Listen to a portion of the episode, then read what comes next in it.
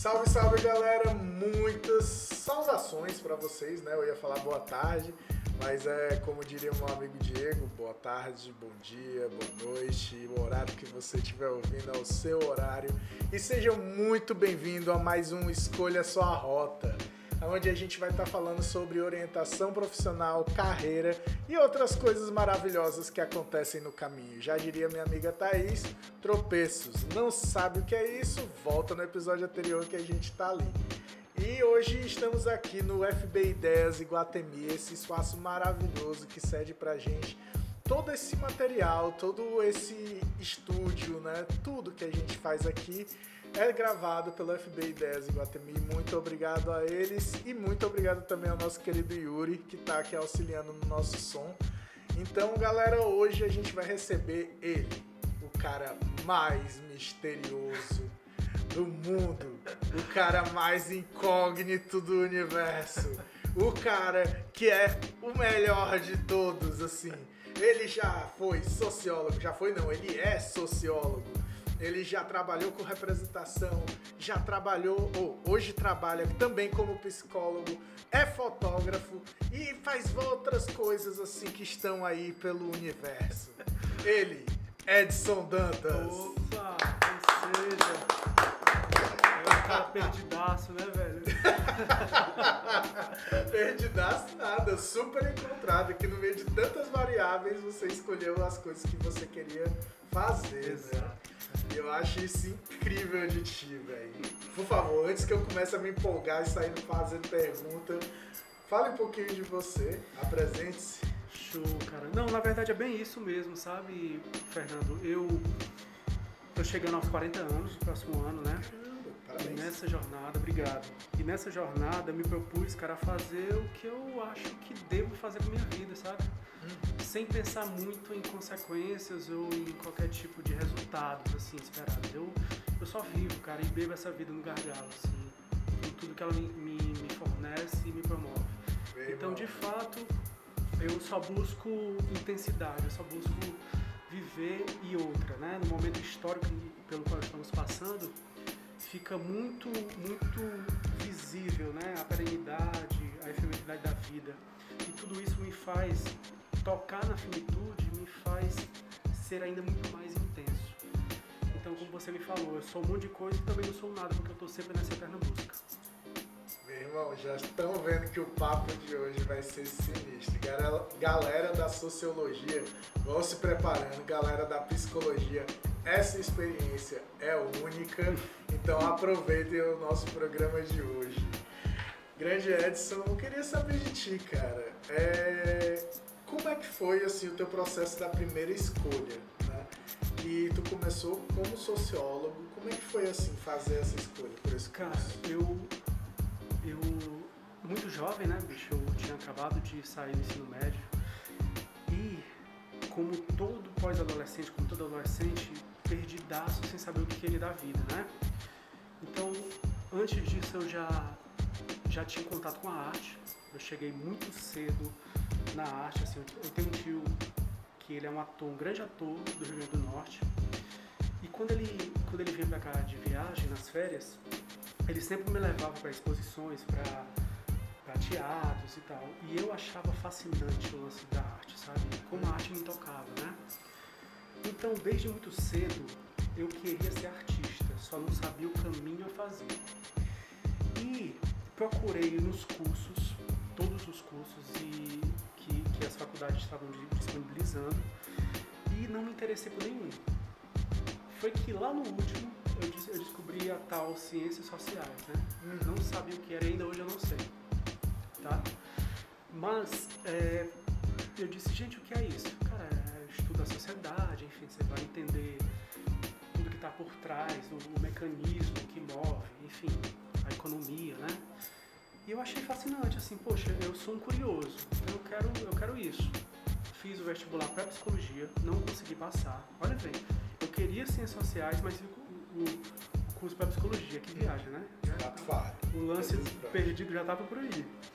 Mas para você ver, me, consegui me formar as duas coisas. Mas retomando a linha de raciocínio, é, eu entrei nas ciências sociais porque era meu segundo curso E lá, cara, foi um, um choque, sabe? Assim, um choque que eu acho que todas as pessoas que fizeram esse curso, tiveram a oportunidade de fazer, elas passam, porque todas as suas certezas são postas em xeque.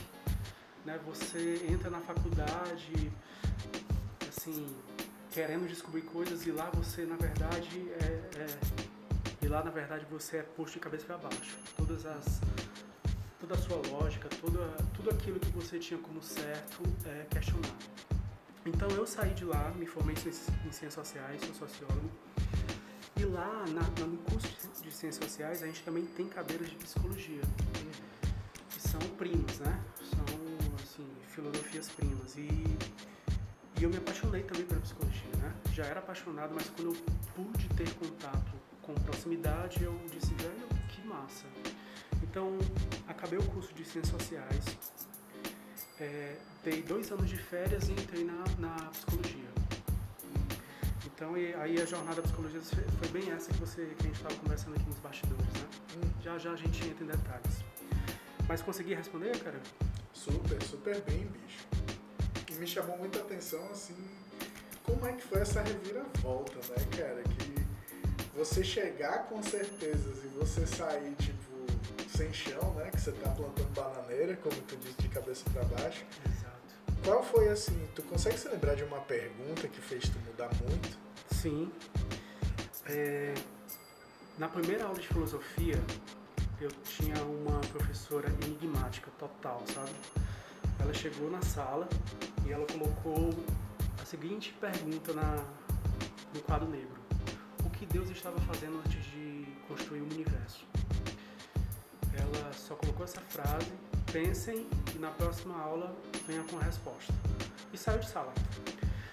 E gente, eu fiquei assim, como assim, cara? E agora? Se eu tô como eu, assim? E todos os alunos ficaram se olhando, assim, meio que chocados, né? E aquele foi o primeiro grande baque, sabe? Assim, a primeira porrada que eu tive na, na face mesmo. Pô, tu teve resposta? Cara, não. Não, não sei nem se existe resposta pra isso. Né? Bagulho louco, cara. Mas a intenção dela é exatamente esta. É, é, é, mexer nas tuas certezas. Ou, ou na poeira que tá aqui, sabe? Tudo que tá aqui que tá, e que a gente não tem acesso, um toque desse, a gente começa a pensar, poxa, mas de fato, o que Deus estava fazendo hoje? Estava monótono na vida dele? Estava o quê? Estava chato? Estava tediosa? Só que, beleza, isso é transcendental. E esta foi apenas uma das diversas, né, das diversas questões que vieram à tona e que, me, que, mexeram nas minhas entranhas, né? Hum. Tu tem alguma que foi simbólica, assim, de tipo, tu parou e é, a partir de agora isso daqui tá mudando? Cara, eu, eu lembro também de outro, outra passagem. Nós tínhamos um professor cabeção, assim, intelectual pra caralho, escreveu vários. Assim, super cabeção, cara inteligentíssimo, né? E ele, a gente estudava alguns atores. Eu lembro que para uma prova eu estudei cinco livros, não são cinco textos, não são cinco resenhas, são cinco livros de mais de 200, 300 páginas para uma prova. E o professor chegava na sala e fazia uma única pergunta. Se tinha a ver com aqueles cinco livros, eu nem sei. Só sei que era uma pergunta assim que enfim, é, isso, sabe, mexia. Outra passagem também muito louca foi que em, outra cadeira de filosofia, porque eu acho que tinham alguns, um, dois três, eu não lembro, mas foi muito emblemático também.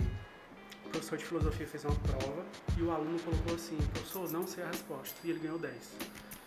Né? E, e, eu, e, assim, você sai do ensino médio com aquela, toda aquela rigidez de uma, né, do colégio, do ensino tradicional, que ao meu ver ainda é um pouco arcaico, né? mas enfim.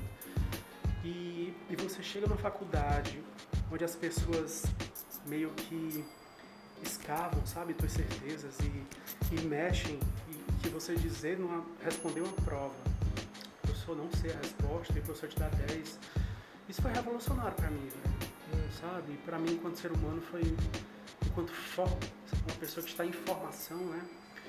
Foi revolucionário. Cara, e é muito invocado de falar isso e também trazer essa crítica, né? Porque a gente está mudando o nosso sistema de educação no ano que vem.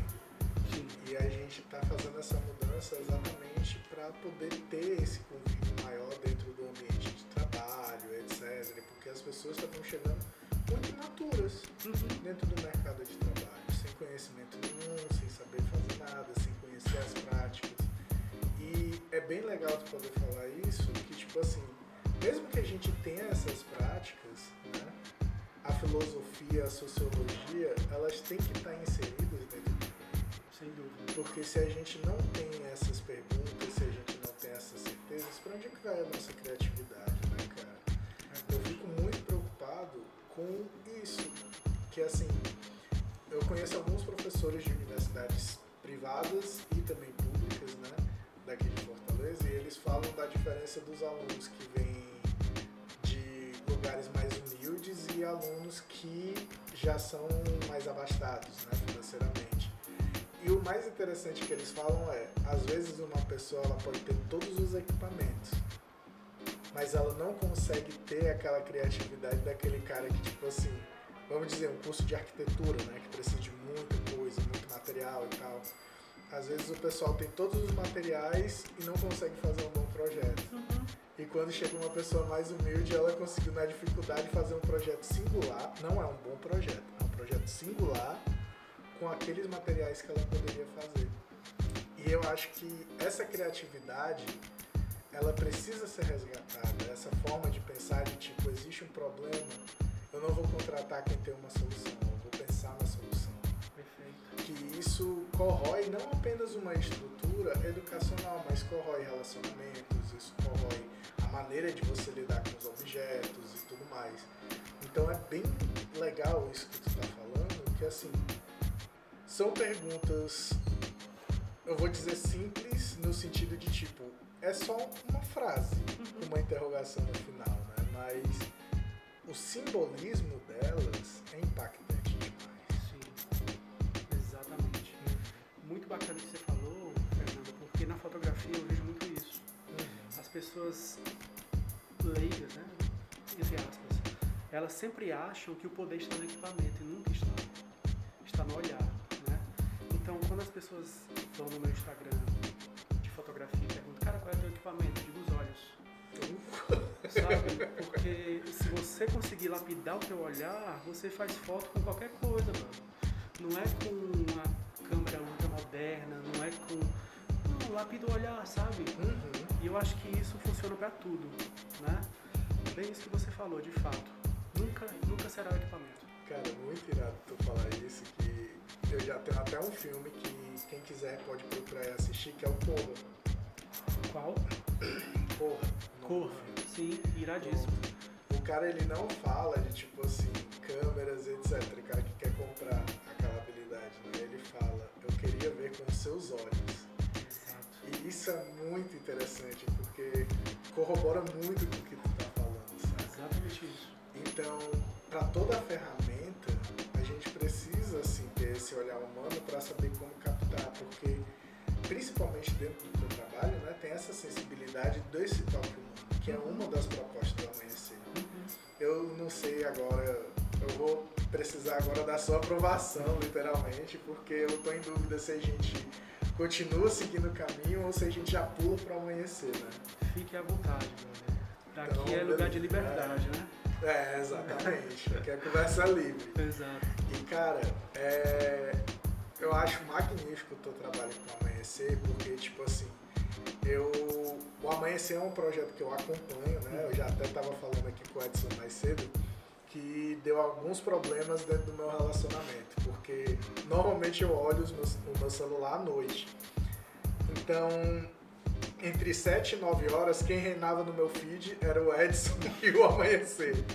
Então eu abri o celular, minha esposa, olha aí, mulher pelada. Aí abria de novo meu celular, mulher pelada de novo. Aí eu, mais amor, é um projeto de uma amiga e tudo mais.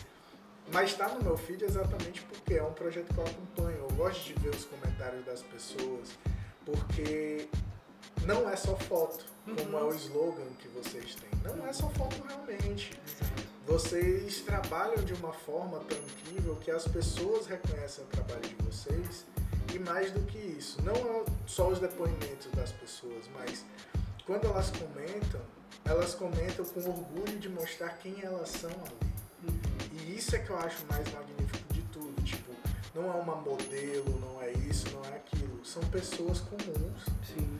Que chegam ali e, tipo, tu postou a foto delas, colocou aquela legenda maravilhosa, que eu acho legal como vocês encontram uma motivação para colocar amanhecer sempre. Uhum. E ao final daquilo dali, quando a pessoa olha para o amanhecer, ela fica. Putz, eu agradeço a vocês por terem me ajudado. Cara, como é esse bagulho, velho? Cara, primeiramente que, que de fato, como você falou, né? As pessoas quando, quando fecham o pacote, o ensaio conosco, elas não estão buscando só foto.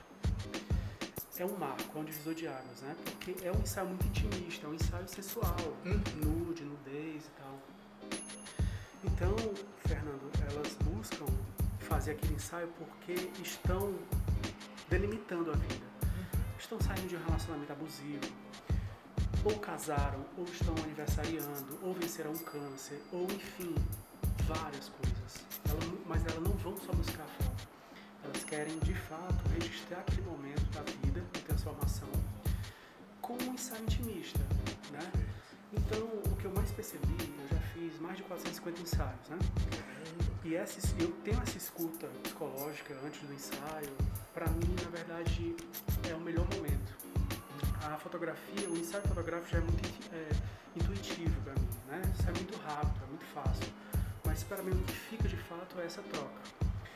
Então, cara, é, eu percebo que ao longo do tempo da vida de cada pessoa que está lá, elas vão se encapsulando, sabe? A gente mora, a gente vive numa sociedade extremamente machista, né? É, violenta. E, e tudo isso, principalmente com a mulher. Com a mulher, com o negro, com o gay, com, enfim, com as minorias, que eu não sei se são, se são minorias, né? Mas é, é, é um estado de extrema violência, de extremo, de extremo maltrato, maus tratos, né? A esse público.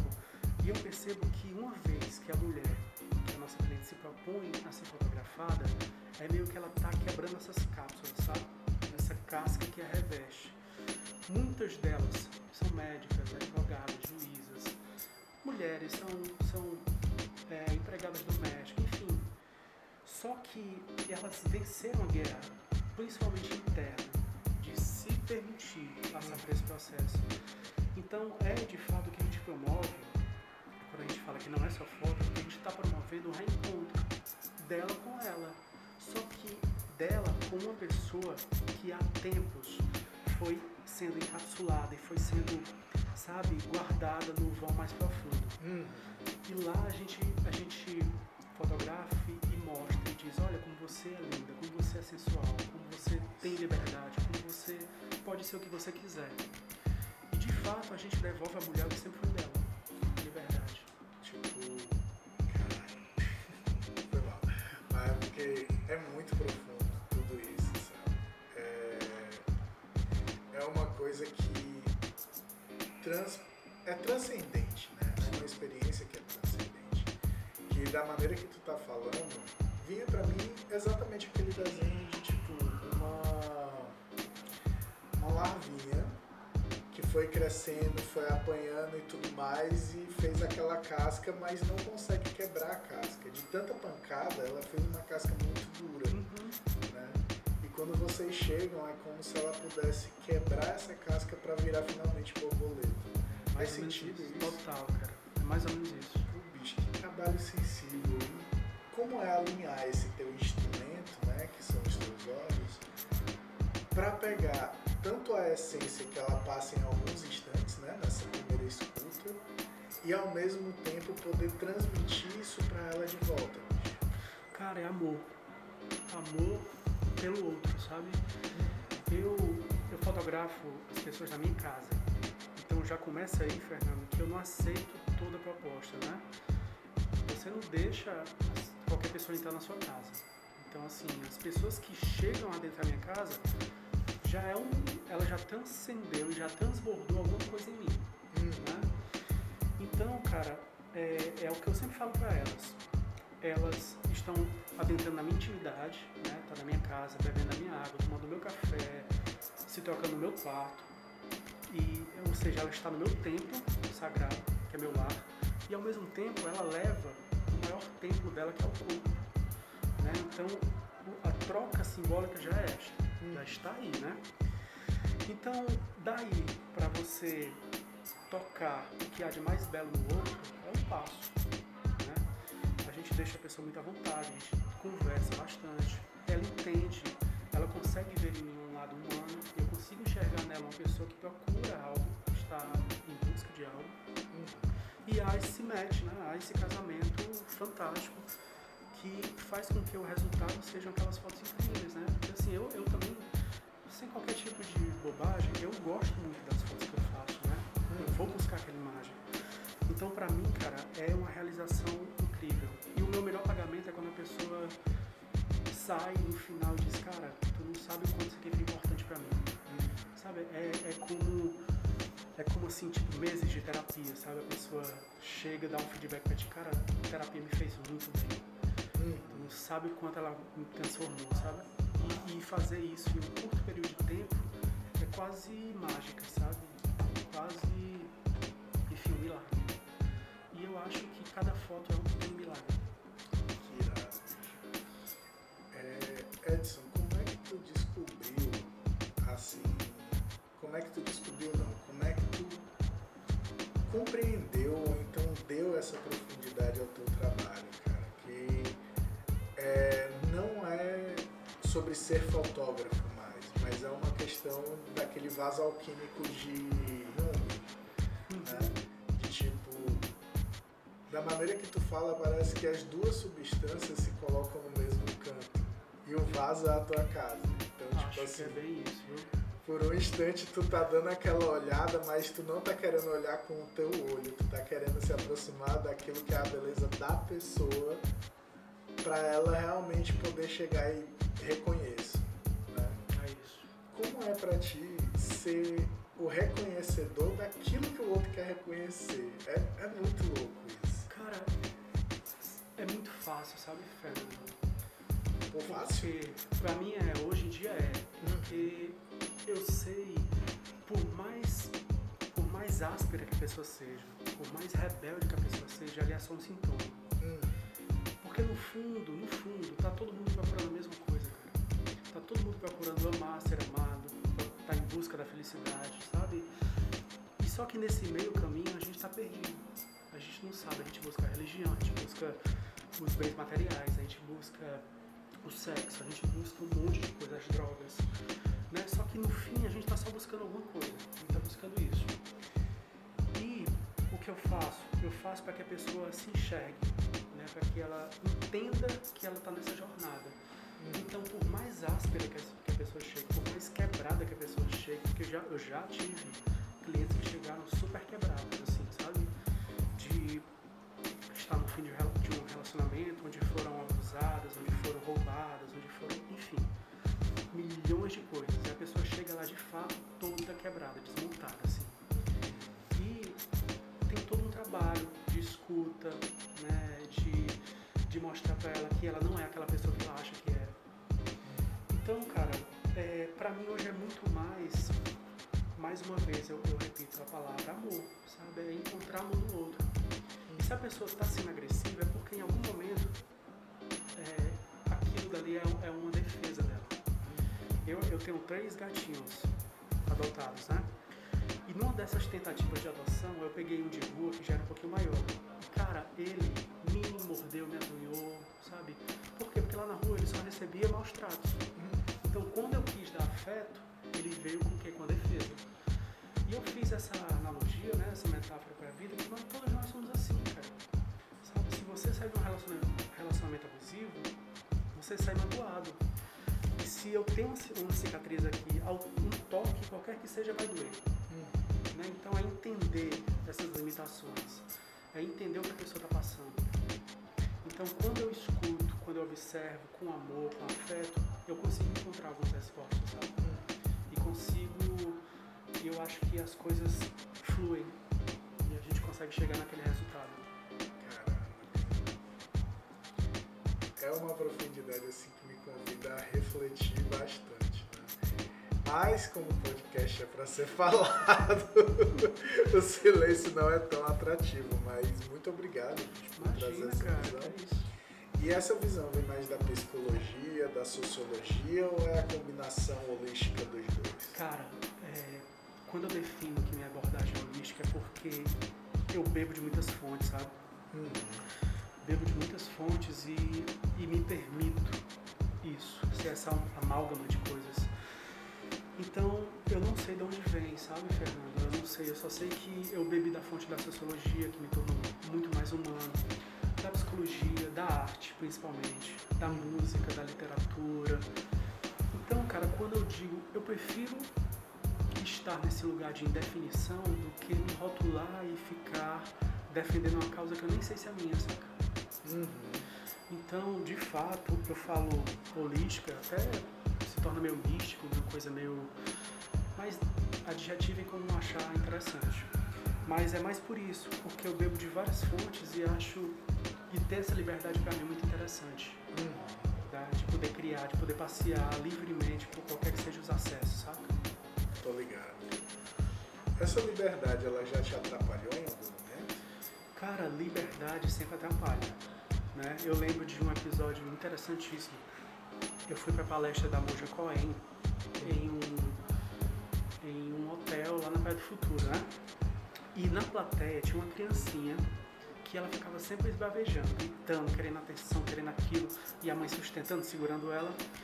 E a monja falando lá a palestra, num determinado momento a monja parou a palestra e disse para a mãe da criança, pode soltar ela, solta ela. Aí ela soltou a criança que estava lá gritando, né, chorando e tal. A criancinha deu, andou dois passos e não sabia o que fazer. Simplesmente voltou e ficou quietinha. Aí eu disse, tá vendo como é a liberdade? A liberdade, a gente, a gente briga tanto para ter as coisas e quando a gente tem, a gente fica perdido. Sabe? Então, assim, a liberdade, pra mim, é uma das coisas que eu mais luto, é ter liberdade. Só que quando eu tenho, eu fico perdidaço também. Hum. Então é sempre essa busca, cara, de, vinda, de idas e vindas, sabe? De avanço e retrocesso. E, e outra, eu não tô muito preocupado com o destino, aonde eu vou chegar, o que eu quero ser. Cara, eu tô preocupado com o caminho, com a jornada. Hum. Sabe? Quando eu aprendi que o mais interessante é o caminho, cara, minha vida ganhou muito sentido. Sabe? Então isso aqui pra mim aqui é bacana. Tá aqui batendo papo, gravando minha voz. Né? Então isso aqui pra mim é o que, que deixa a vida interessante. Quem é que navega o teu barco, bicho? Cara, não sei. Eu, eu sei que eu tento a todo custo estar lá na frente, guiando, sabe? Uhum. Pode mudar o vento, pode vir um maremoto, mas eu, eu sigo, sabe? E deixo, e deixo as coisas acontecerem, deixo as intempéries também fazerem parte da jornada. Pode crer. E que massa, bicho. Então, assim, essa consciência, ela começa lá na sociologia, mas ela vai se desenvolvendo como, assim, na tua vida? Olha, Fernando, eu acho que eu sempre fui rebelde, sabe? Eu, eu desde cedo, cara, eu gostava muito de rock, meus ídolos foram embora muito cedo. Quais são? Cazuza, Renato Russo, né, cara, Fred Mercury, todos que morreram assim, previamente, né?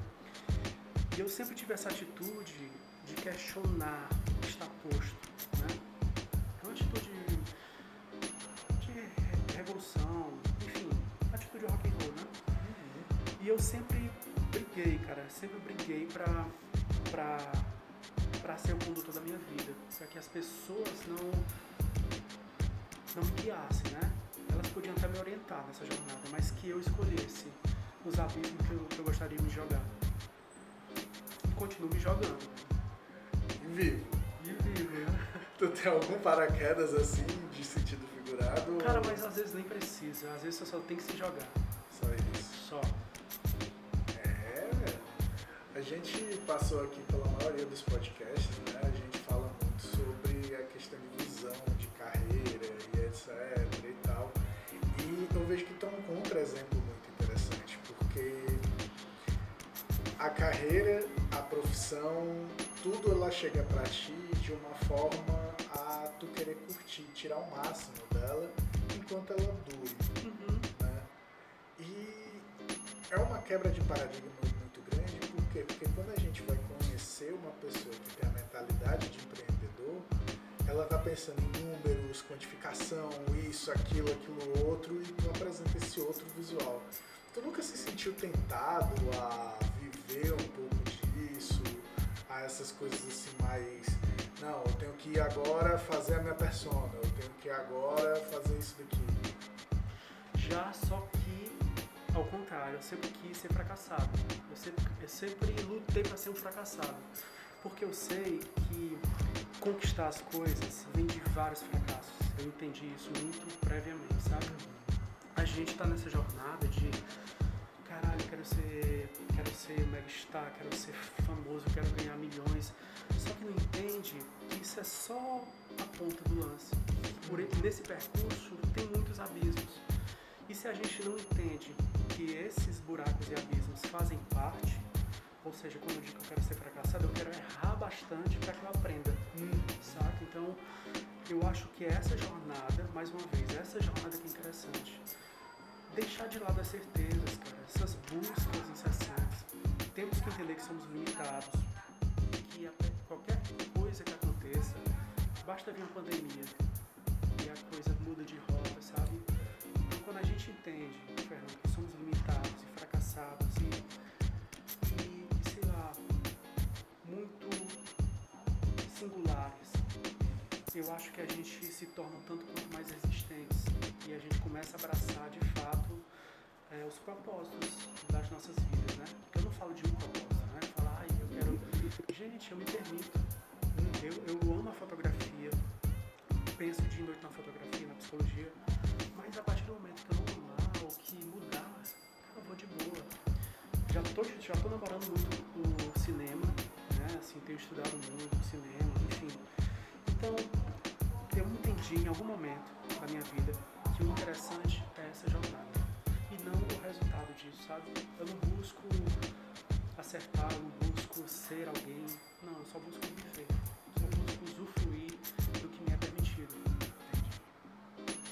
E isso é irado porque é, uma, é um senso de presentificação que é grande e é difícil de se porque se a gente for voltar, né, tipo, pré-história. O que que tinha de simples na pré-história?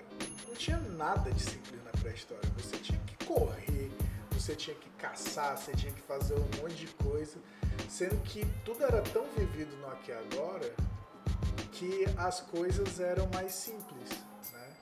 Exatamente. Agora, eu acho que foi tu mesmo que colocou no teu Instagram, né? A gente trabalha muito para conseguir como é que era? Tu Cara, não lembro. Mas, é, deixa eu ver se eu lembro aqui. A gente trabalha muito para fazer coisas que faríamos se não trabalhássemos tanto. É verdade, pronto. Cara, quando eu li isso daí, eu fiquei. Meu irmão, esse bicho traz umas coisas, umas reflexões que são muito loucas. E é bem isso que tu tá uhum. falando.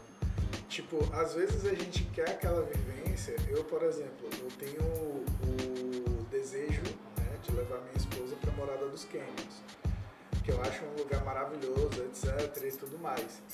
Sendo que, pelos últimos tempos, né, que montar casa, etc. e tudo, fazer todas essas coisas cara. Bastante cara. E eu achei muito interessante que, tipo, pela primeira vez na minha vida eu parei, meu irmão, eu não conheço nem as serras daqui do meu estado. Eu tô querendo me tacar pra um lugar que o final de semana é tipo uns 10 mil reais. E eu não conheço nem Guaramiranga toda, Mulungu, Pacatuba, não conheço nenhum desses lugares aqui direito. Na verdade, às vezes a gente desconhece. Uhum. A gente não conhece nem os poros que, que, que, estão na nossa pele, nem as rugas que são esculpidas pelo tempo. Né? Quanto mais querer ganhar um universo, sabe? Uhum. Então acho que começa essa jornada aqui, sabe, Fernando? Pode crer. E é exatamente esse. Essa é a grande vibe da vida, né? Que tipo, a gente tem muita informação guardada no nosso corpo. Exato. A gente tem muita informação. E tipo assim, ah, Fernando, não sei o que, eu... a gente tem uma sabedoria corporal? Sim, a gente tem uma sabedoria corporal.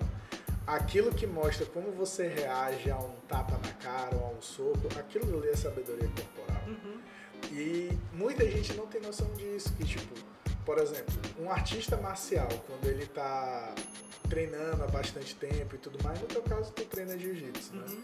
Se uma pessoa tentar te ameaçar com a mão, tu tem uma resposta mais rápida para sair daquilo ali ou para revidar aquilo ali, Talvez. né? E quando você não tem essa experiência, você não tem essa sabedoria corporal, você normalmente fica atônito, você fica travado. Tipo, é uma coisa que lhe surpreende. Então, tudo que a gente aprende na nossa vida, né, seja corporalmente, seja o aprendizado dos outros ou da nossa experiência, aquilo ali vai ficar guardado. Em algum lugar. Exatamente, que é o grande inconsciente, né, que o Freud fala. Sim. E se a gente não tomar consciência disso, a gente começa a fazer várias escolhas que são muito zoadas. A gente perde o nosso senso de necessidade, a gente perde o nosso senso de privação e vai começar a viver das coisas que vêm de fora Uhum. e que não tem nada a ver com a gente às vezes. Pois é, eu não tenho nada contra isso, sabe? Uhum. Eu acho assim que quanto mais você experimentar, quanto mais você experienciar, quanto mais você quebrar a cara, por isso que eu falei naquela hora de fracasso. Porque quanto mais, velho, você cair, mais você se levanta mais rápido, né? Mais você aprende a andar, né? Então, bicho, eu não tenho nada contra você. Pô, a gente tá falando num- numa instituição de educação onde devem existir milhares de pessoas que estão perdidas, justamente buscando essa. O que é que eu vou ser? E o que eu queria dizer pra eles, cara, tenta tudo, velho. Tenta o que você quiser, sabe? O direito é seu. Quiser ser astronauta, quiser ser, sabe, lavar, cuidar de cachorro, ser prostituta, o que quer que você tenha liberdade total pra ser, velho. Use seu corpo, use sua cabeça, seja livre. Exato. E é bem livre assim. A nossa liberdade, ela tende a ser muito tolhida, né? Sim, Tipo, principalmente agora. a gente vive. Agora eu não tô lembrado do paradoxo de quem. Ah, paradoxo da escolha. Que o paradoxo da escolha ele é muito interessante. Porque pega aquilo da liberdade da criança, né? Tipo assim. é, você quer tanto fazer uma coisa, ter liberdade para fazer aquela coisa, que quando você faz, você. Vixe. né? É É isso isso que faz às vezes você ir num supermercado aí, ah, vou procurar um, vamos dizer, um macarrão instantâneo. E lá não tem o tipo de macarrão instantâneo que você quer, só tem o outro mercado. Por quê? Porque aquilo dali diminui o seu tempo dentro Uhum. do supermercado, melhora o fluxo e tudo mais. A gente não tem muita noção disso, mas o pessoal que estuda tem. E é bem legal que assim, quanto mais escolha a gente tem, mais a gente não pensa exatamente na escolha.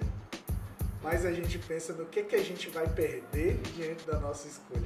Isso é muito invocado, que tipo, como é que a gente pega a parte mais primitiva do nosso cérebro e dá mais atenção a ela do que a nossa capacidade de organizar, né? É muito viagem isso. Tu tem alguma coisa assim sociológica, alguma experiência que possa explicar um pouco disso? Eu, eu acho que eu fiz até um post relacionado a isso, no psiconceito, né?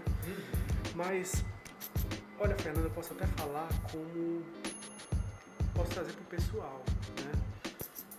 Fato, escolher né? Escolher é você renunciar milhões de outras coisas. A gente estava conversando anteriormente que você se casou. Então, olha o tanto de, de renúncia que você tem que fazer, né? Eu, eu me casei também, zilhões de renúncias. E toda escolha é isto. Toda escolha é sofrimento também, cara. Né? Por mais que a gente aceite, mas escolher algo é renunciar milhares de outras coisas. Causa dor. Perfeito.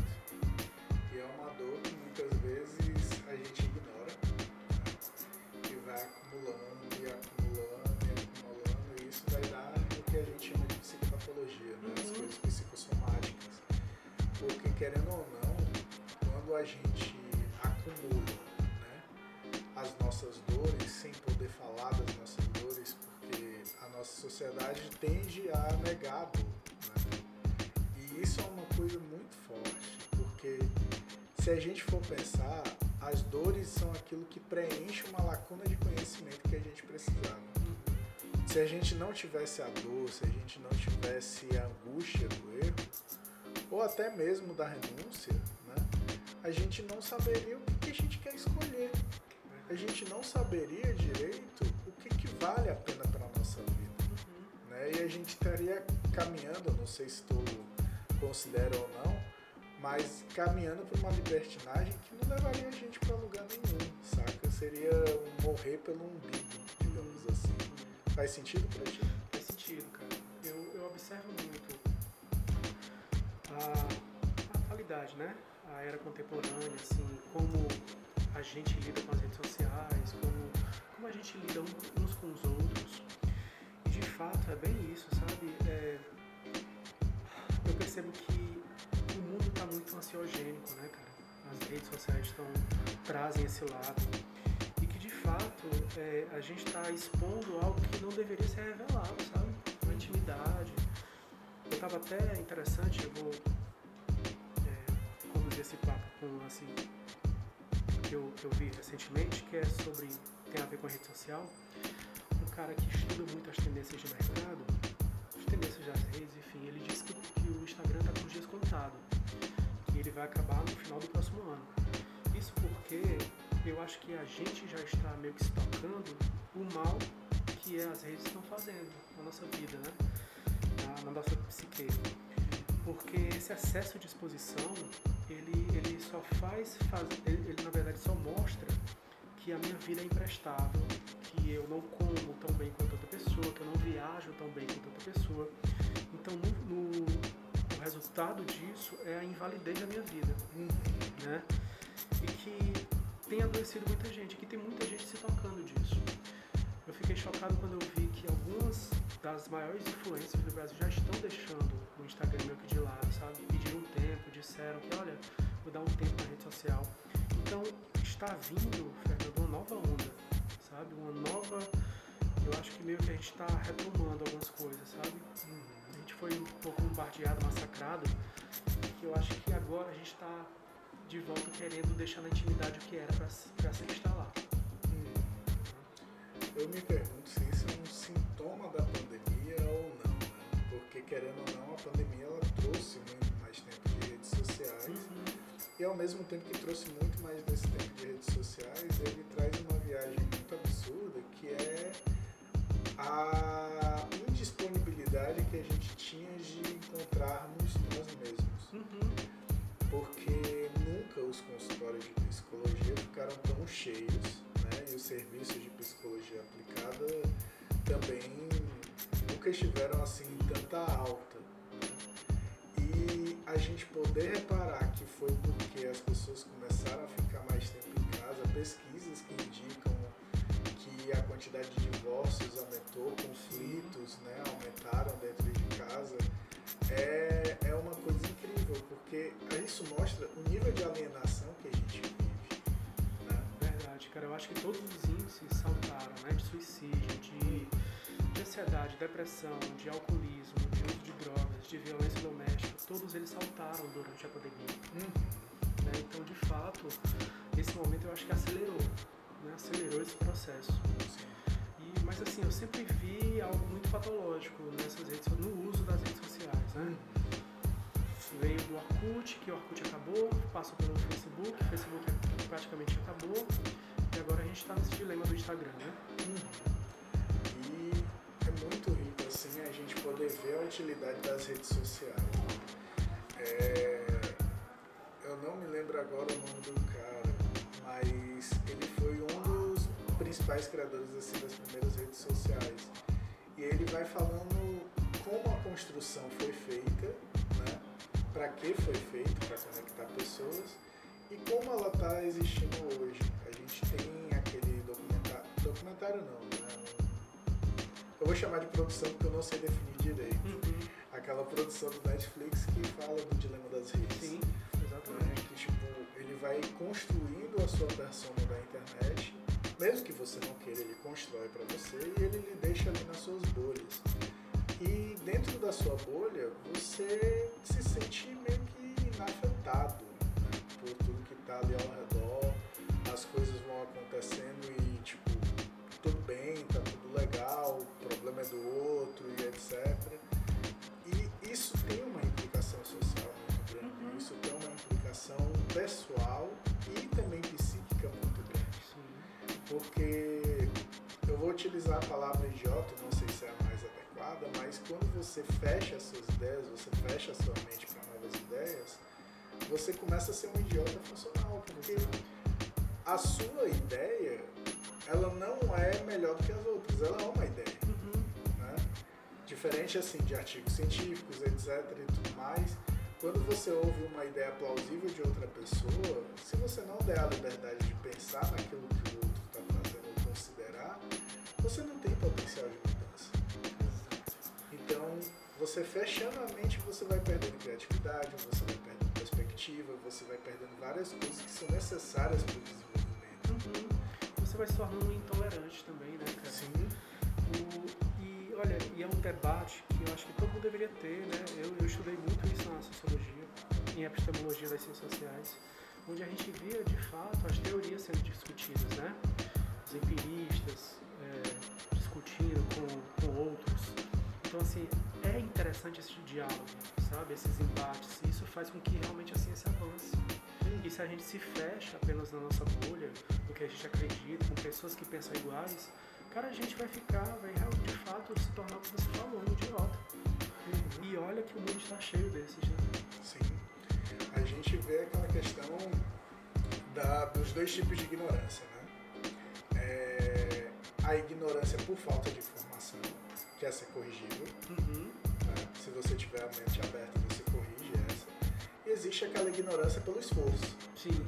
que é onde você se esforça para deixar aquele novo conhecimento de lado.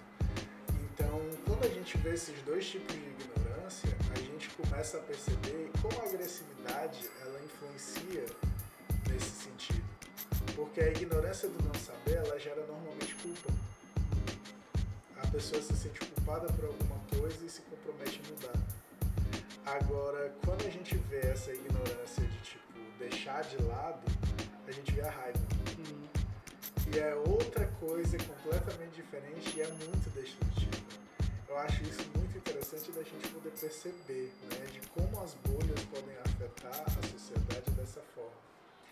E o que eu tô achando massa é que a gente tá fluindo, a gente já passou por empreendedorismo, Já é, passou cara? por um monte de coisa agora a gente tá em problemas sociais. Eu sabia que esse podcast ia ser um problema pra mim, que eu vou com o fluxo da conversa É isso. e acabo a esquecendo nossa de liberdade tudo. aqui também, né? Não é não, bicho. É. É. muito massa. Mas, voltando agora um pouco, né, cara? A gente, a gente ainda tá na sociologia. Né? Uhum. É, dentro da sociologia, tu chegou a trabalhar com sociologia? Veja bem, a gente mora num país, Brasil, né, que não tem, não tem a mínima preocupação com o social.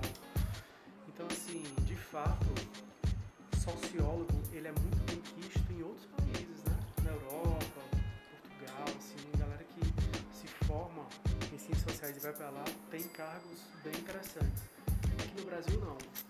Mas eu nunca me formei em ciências sociais pensando em exercer a profissão. Eu me formei de fato querendo ter uma formação humana, sabe? E isso eu consegui. A sociologia me mudou, velho, assim, completamente a forma de pensar, de viver, né? E, e me abriu um leque de possibilidades, né? Tanto que lá eu pude estar mais perto da psicologia e foi exatamente a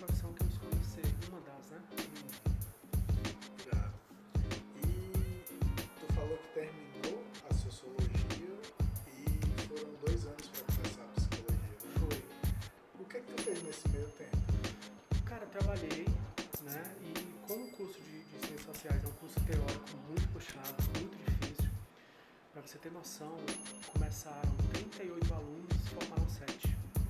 Então é um curso muito seletivo, muito difícil. Então eu estava meio cansado, assim, sabe? Cansado da jornada de estudante e continuei trabalhando e deu um tempo. Até que do nada eu disse, bicho, eu quero fazer uma outra faculdade e dessa vez vai ser psicologia. Então já entrei na Unifor como graduado e comecei a jornada, que jornada de quase uma década. Né? Ah, o curso de psicologia da Unifor é um dos mais extensos do país, né? 270 créditos, o da, o da tem 140, ou seja, quase metade do curso de psicologia, que já era grande, foram 4 anos e meio. E o da, da psicologia, então, foi uma jornada de, eu acho que uns 8 anos que eu passei lá dentro. Né? E o mais interessante, Fernando, é que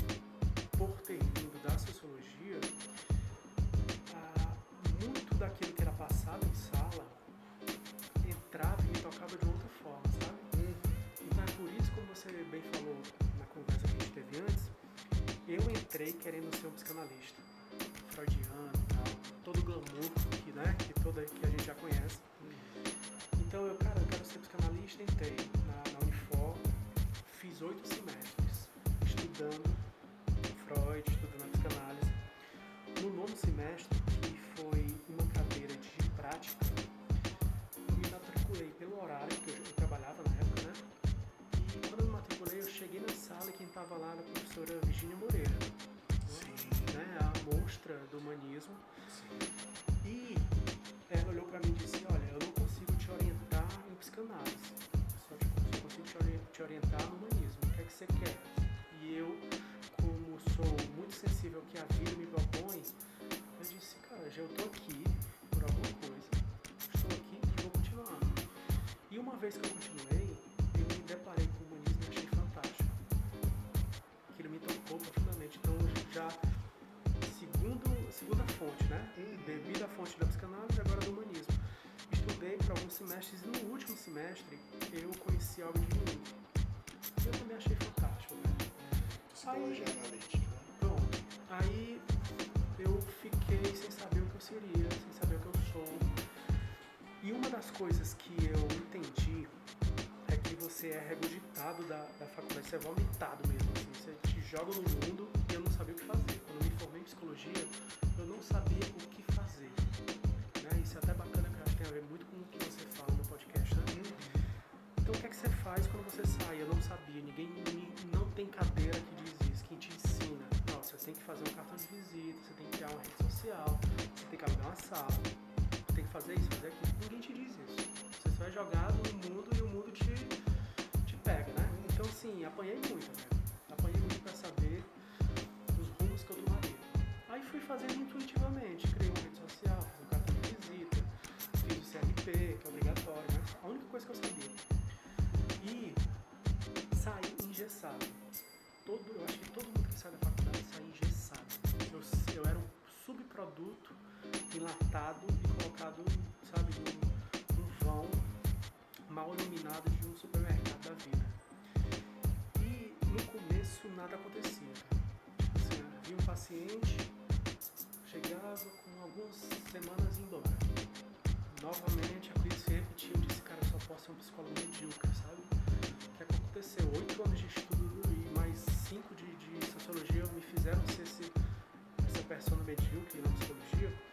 Só que eu fui entendendo que eu tinha que deixar uma coisa que é fundamental emergir, que era a minha verdade. Hum, Quando eu entendi que a minha verdade faria parte do setting, aí a, a- a minha forma de atendimento ganhou outra dimensão.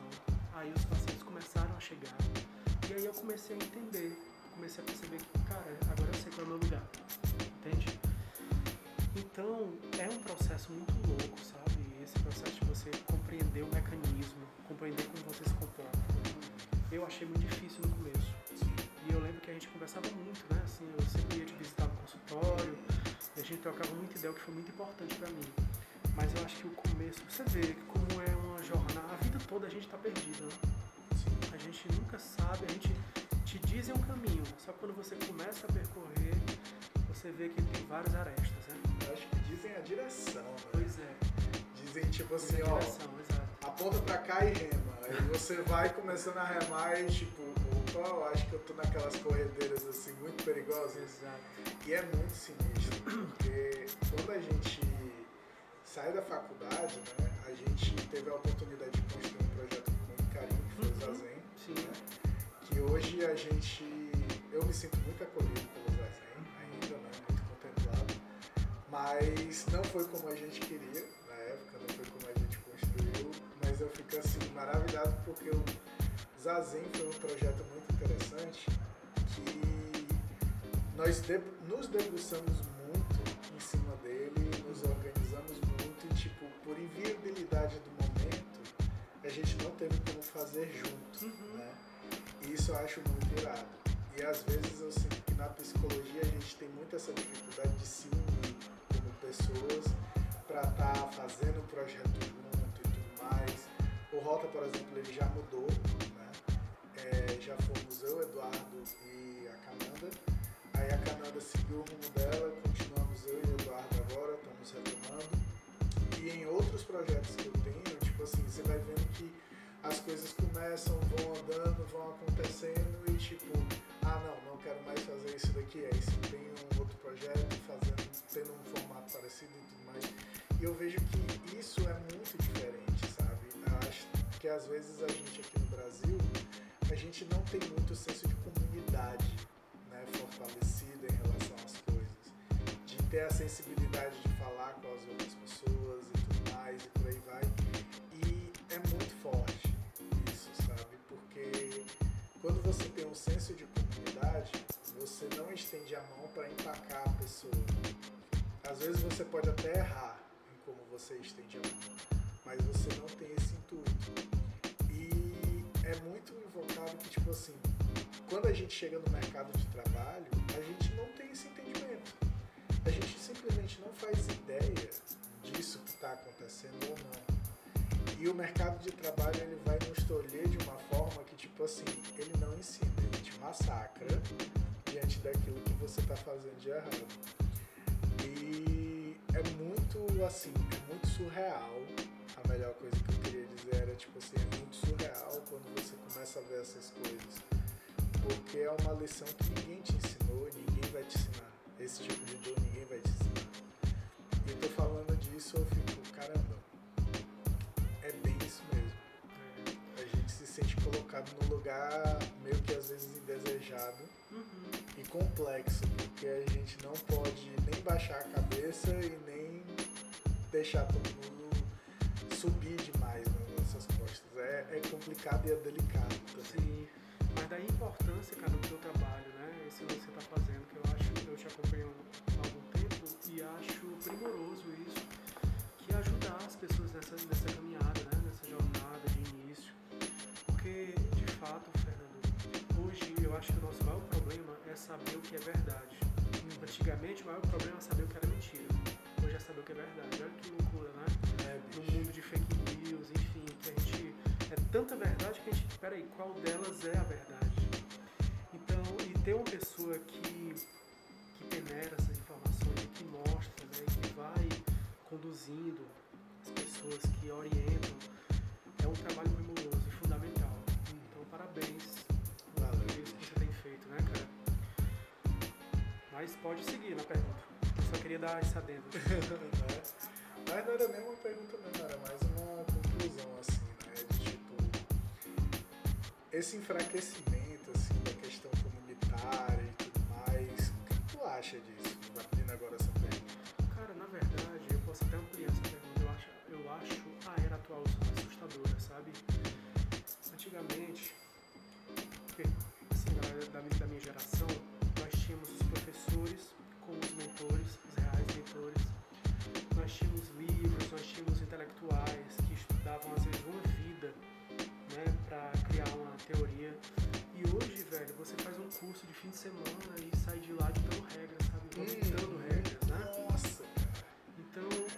mim... que bibliografia, né?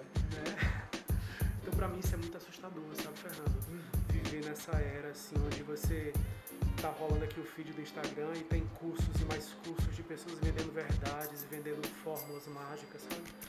Muito assustador pra mim, velho. Cara, e é incrível agora que tu tá falando isso. É, eu tava parando pra pensar. Eu agora eu tô enveredando pela psicologia positiva. Eu tô achando uma área muito massa primeiro choque que eu tive da psicologia positiva foi a psicologia positiva não é uma abordagem, ela é uma prática, ela é uma ótica nova, como se fosse uma lente para a atuação do psicólogo. E eu fiquei, que louco, bicho, que louco, sabe? Vamos começar a estudar. Aí, tipo, você vai estudando uma coisinha daqui, aí daqui a pouco chega num livro, chega no outro Aí cheguei no livro que fala sobre a base científica da psicologia positiva. 800 páginas e tal, tome lendo, lendo, lendo, lendo, lendo, terminei de ler. Aí você chega para apresentar esse conhecimento, não vale nada. Muitas vezes.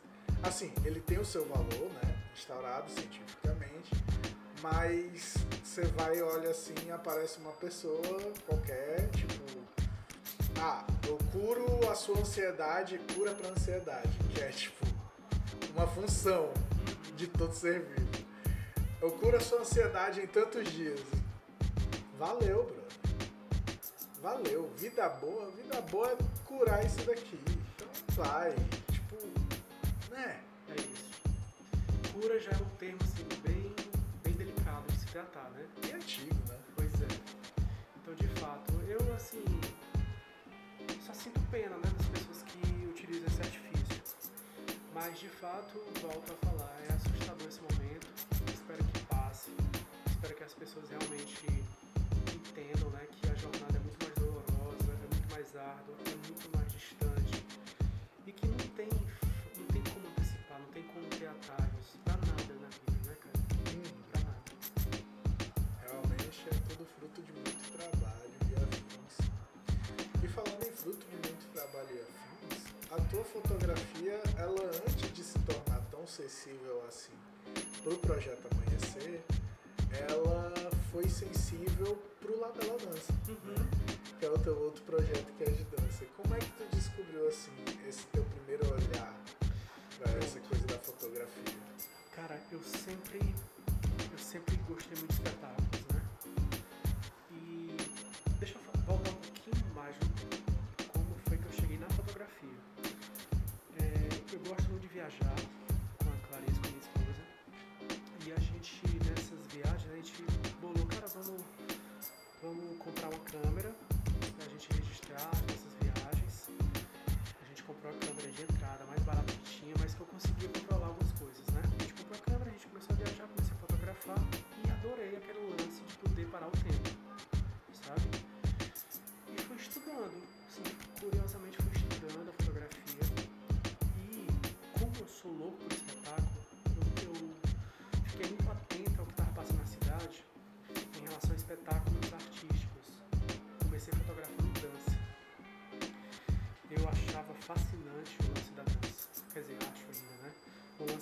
expressar no corpo sem ter que falar nada, sabe?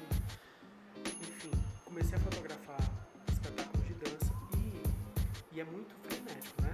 O lance de fotografar dança, porque é muito, tudo muito rápido, a luz é muito rápida, a bailarina se movimenta de forma muito rápida. E quando eu comecei a fotografar espetáculo e vi que eu podia, poderia extrair boas imagens dali, eu comecei a pensar, pô, mais complexa, né? Aí comecei a estudar fotografia intimista, fotografia sensual. E aí logo em seguida eu criei esse projeto, o projeto Amanhecer com minha esposa. Porque é, que na verdade é, a fotografia artística serviu de laboratório para mim. Porque se, se naquela, naquele frenesi todo eu consegui captar imagens interessantes, é, eu queria dirigir agora, né? Dado momento eu queria dirigir a modelo, dirigir a luz e comecei o projeto. Então, bicho, a, a minha, o meu lance na fotografia foi esse. Foi passeando por esses que eu acho meio contraditórios, né? O lance, mas é, na verdade é tentar captar o que eu acho de mais interessante para o corpo humano e suas possibilidades. Tu fala que tu abriu o amanhecer com a tua esposa. E pelo que tu vai falando, muito da tua consciência é mais experiência, né? Ela que teve a consciência empreendedora pro amanhecer ou foi caminhando assim, tipo, tu teve a tua liberdade, mas ok, esse daqui tem que ser mais pé no chão. Cara, não, assim, eu acho que muito do amanhecer vem de mim mesmo, né? Porque, claro, eu não posso tirar o mérito da, da Clarissa, imagina. Mas, assim, sempre foi, de- eu, sou uma pessoa muito ousada, eu sempre fui muito ousado e essa liberdade de experimentar coisas. O que acontecia era que ela sempre me puxava. Então, às vezes eu avançava demais o lance e ela, ei, cara, segura aqui a onda. Né? Então, o papel crucial dela foi Só exatamente esse. Assim, como é que eram as tuas viagens de. Não, de, de querer abraçar o mundo, sabe? De querer me tornar gigante, de querer fazer coisas que ninguém fazia enxergar muito lá na frente, de, poxa, eu quero fazer esse percurso, não, mas não pode, a sociedade não, não diz como assim. Então, o maior, o meu, a minha maior dificuldade ainda hoje é entender o que é vulgar. As pessoas dizem, cara, teu trabalho não é vulgar, mas o que é vulgar, cara? Eu não sei o que é vulgar. O que, é que diferencia vulgaridade e arte?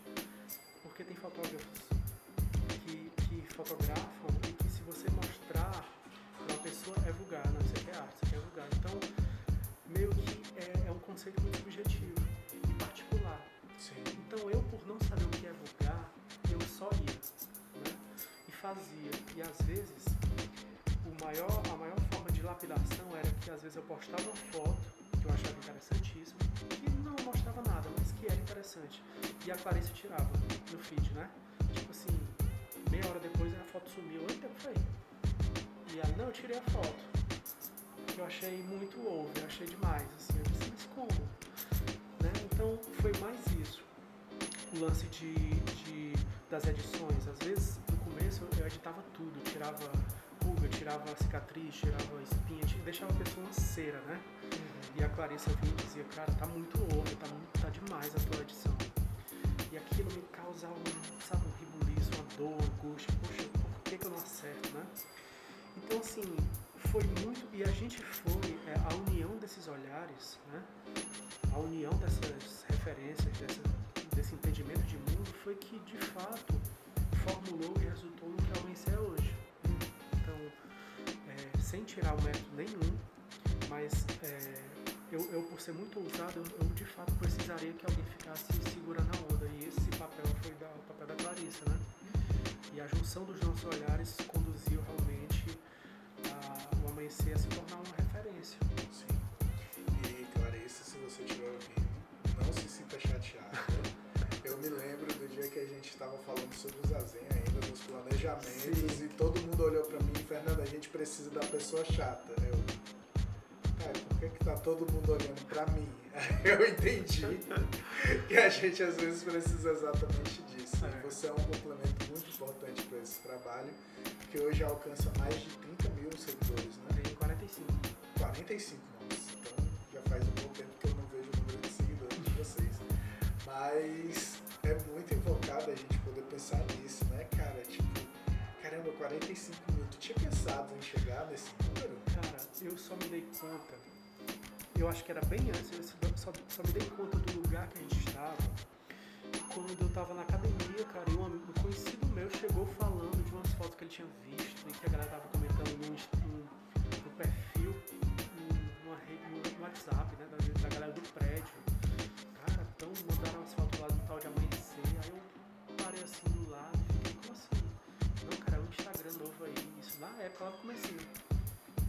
E que aí eu fui ver que aquilo já tinha, sabe, já tinha se tornado uma coisa que tava aí as pessoas estavam falando sobre. Quando eu consegui atingir o Japão, como? Porque veio uma cliente nossa do Japão ser fotografada aqui, né? Tipo, falando. Não, ela, ela é brasileira, casada com um japonês, mora lá. E quando ela veio de férias para Fortaleza, ela entrou em contato conosco. Disse que queria fazer umas fotos e fez, né? Então, quando eu comecei a entender que a gente já estava tocando em alguns outros países e outros estados, eu disse, caramba, é uma coisa que, tá grande. Só que eu não sei, o 45 mil eu acho pouco, né, no meio de, de gente que tem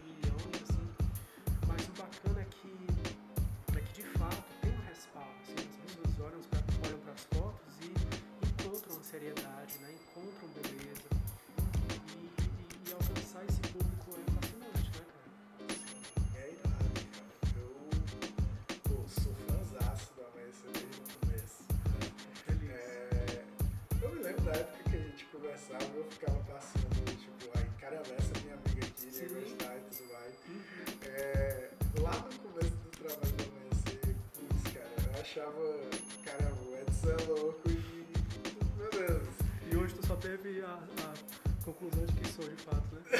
total, total, com certeza, isso eu não nego. Mas o que eu acho mais maravilhoso, assim, dentro do trabalho, de tudo que eu admiro do Amanhecer, é que era um projeto, né?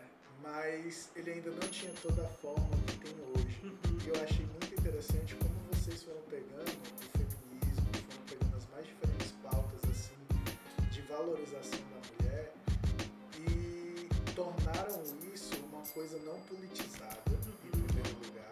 Tornaram isso uma experiência muito pessoal e disseminar essa experiência Porque muitas pautas elas são, querendo ou não, elas são politizadas, né? Elas não são pautas que são vividas realmente, são pautas que são gritadas e etc. E vocês trazem cada uma dessas pautas não para um grito, vocês fazem exatamente a. Como é que eu Um posso assobio. dizer? Hum? Um assobio. É. Vocês são discretos, vocês sabem a identidade de vocês e vocês não precisam fazer um alarde. Vocês fazem aquilo dali de uma forma a formar uma comunidade mesmo. De tipo assim, as pessoas que conhecem o trabalho de vocês seguem, curtem, apoiam. As pessoas que participaram, compraram o trabalho de vocês, são pessoas que transformaram as vidas por meio desse assobio. Como é isso, cara, de ter tão pouco tempo para fazer transformações tão distantes, tão grandes, né? Cara, é só escutar, velho. Só escutar o outro, saca? O... Como eu te falei, eu sempre faço um diálogo interessante entre arte e psicologia. Né? Então eu me permito ter no mínimo 30 minutos de conversa, uma hora de conversa, enfim. Eu dou o tempo necessário para a pessoa me conhecer e conhecer outra pessoa. Então, em todas essas conversas, como eu te falei, foram 400, mais de 450 ensaios, eu entendi que a mulher precisava de voz, né? E que, que elas estavam vencendo uma guerra ao, ao entrarem na minha casa, ao chegar ali para ser fotografada. Então eu comecei a entender, cara, que não era, elas não iam buscar fotografia, elas estavam querendo vencer uma batalha, né? E muitas delas iam escondidas dos maridos, muitas às vezes até rompiam o relacionamento depois das fotos, muitas reatavam o relacionamento depois das fotos. Então eu comecei a entender que a foto tinha um poder gigante, não só nas pessoas que eram tocadas, que eram fotografadas, mas na, audiência mesmo. Né? O Homem tem uma audiência muito boa, chega a 2, 3 mil visualizações no, no History. E uma vez que a gente encontrou essa audiência, eu percebi também que eu tinha, tinha que educá-los. Tinha que educar a ponto de, de fazer com que eles compreendessem que a mulher pode fazer o que ela quiser, que o corpo é dela que eu não mando, ninguém manda naquela propriedade, só ela. Então ela é o que eu sempre falo no começo do ensaio. Olha, sinta-se livre. Aqui é uma é uma frecha desse caos, dessa violência, onde você pode ser o que você quiser. Se você quiser fazer um ensaio todo de burca, a gente faz, vai ficar lindo. Se você quiser fazer um ensaio todo nu, você faz, vai ficar lindo. Então só passei por essa liberdade. Então eu fui entendendo que a gente precisava dar voz a essas mulheres, sabe? Educar, de, de conscientizar que o poder está na mão, na- nas mãos dela. E eu fui entendendo, cara, hoje eu me considero um feminista, assim, ao extremo. Não, não aquele patológico, né? Mas um cara que defende a mulher, porque eu adoraria que o mundo fosse governado por elas. Porque o mundo governado por homens tá uma merda. Tá chato, tá, tá bizarro, né? Então, eu espero muito e torço e utilizo as ferramentas que eu tenho, que é o Projeto Amanhecer, que é a fotografia, para conduzir isso, para dar um pouco mais de voz e poder para essas mulheres. Para todas as mães, donas de casa e afins que estão ouvindo esse podcast e tudo, isso que o Edson falou é muito importante, essa questão de os homens na política, né?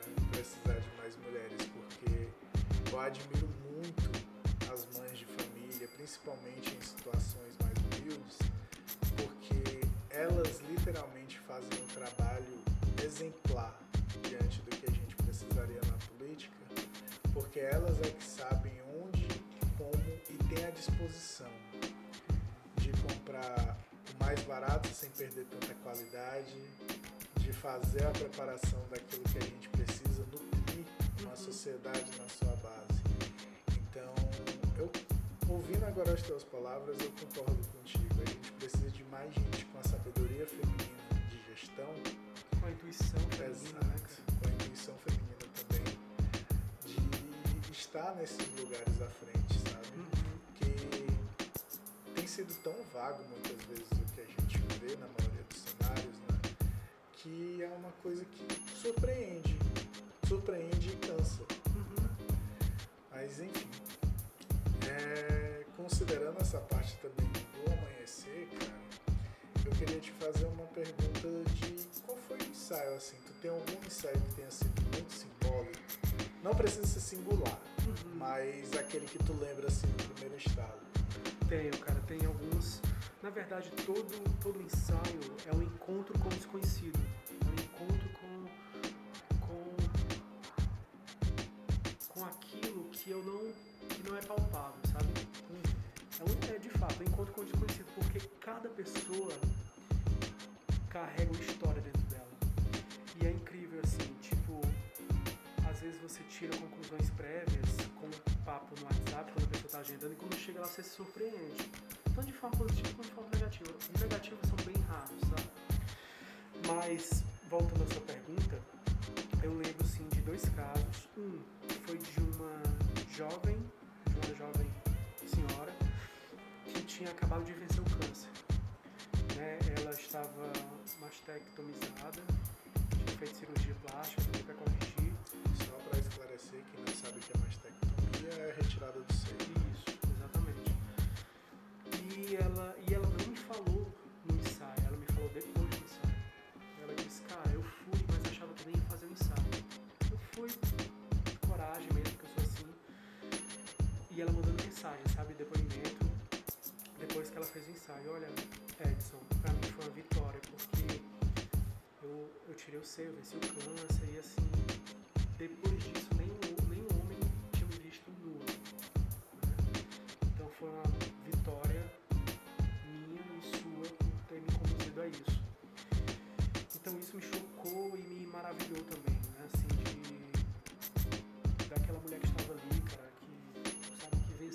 batalha punk assim, que é o câncer, né? E eu perdi minha mãe de câncer, né? De mama. Então pra mim foi um depoimento que me tocou profundamente.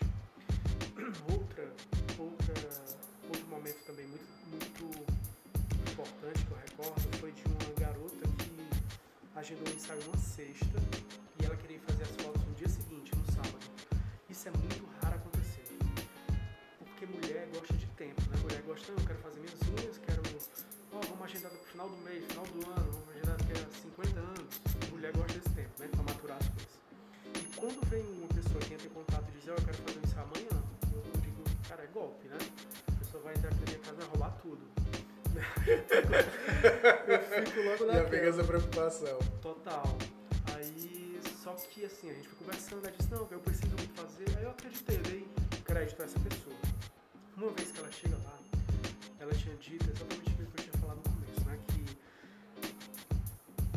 marcou sexta, estava lá no sábado para fazer as fotos, e na segunda-feira passada ela tinha descoberto que o marido tinha outra família, que o apartamento que ela tinha comprado, né, supostamente comprado, tinha perdido porque ela pagava o financiamento da caixa, tinha dado a entrada, pagava o financiamento e o dinheiro tinha sumido. Né? O marido tinha pego o dinheiro também, ou seja, tinha sido roubada, tinha sido traída, então chegou meio que aos cacos, né?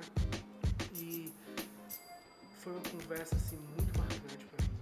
Foi de um simbolismo e o ensaio dela ficou lindo. Ela é uma mulher incrível, linda. Né? Então tocar esse lado também pra mim é, é de extrema importância, sabe? É como eu te falei, é um, é um trabalho que dialoga muito a fotografia e a psicologia. E vice-versa. Tem, tem clientes do amanhecer que se tornam minha- minhas pacientes na psicologia e tem paciente minha que vai ser fotografado também. Tem, tem delas até que brincam que eu conheço ela mais do que qualquer outra pessoa no mundo, né? Porque a pessoa se despiu não só de roupas, né, no ensaio, mas na psicologia também despiu a alma, né? Então, cara, é um trabalho que eu, que eu assim, sou muito feliz e realizado em fazer. Né? Gosto utilizar a arte dar essa voz à mulher, para mostrar o que há de belo. Todas, todas são lindas, todas são incríveis, sabe? Com suas ranhuras, com suas, com suas cicatrizes, com suas imperfeições que ela chama de imperfeições. Eu acho que são apenas escrituras do tempo, né? Contam história. Então hoje, de fato, o amanhecer foi, ganha, foi ganhando essa pegada, foi, foi sendo transformado com o passar do tempo, né? A gente entendeu a importância do trabalho que a gente estava fazendo e hoje a gente de fato abraçou essa causa. E cara, é muito irado tudo isso que tu trouxe, mas eu fico com uma dúvida na cabeça, pairando, assim, sabe? Tipo, como é conciliar todas essas coisas, toda a multiplicidade que tu tem, né? De tipo, ter três projetos, ter a tua vida pessoal, a gente tem? Cara, às vezes é bem difícil, sabe, Fernando? Sendo bem sincero, às vezes é difícil porque você é cobrado em todas elas, né? Não, não é só prazer, é de cobrança também. Eu, eu pratico artes marciais, sou faixa preta de jiu-jitsu, então existe a cobrança né, lá no esporte. Sou casado, existe a cobrança da minha esposa, um tempo livre para estar com ela. E todas elas, é cobrado, eu me cobro as postagens.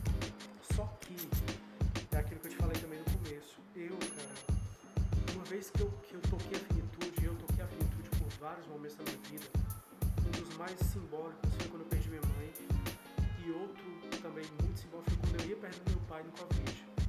Na primeira onda, ele ficou internado 35 dias, 5 na UTI, então eu toquei a finitude por alguns momentos, e tive Covid também, né? E, e nesse, nesses instantes eu tive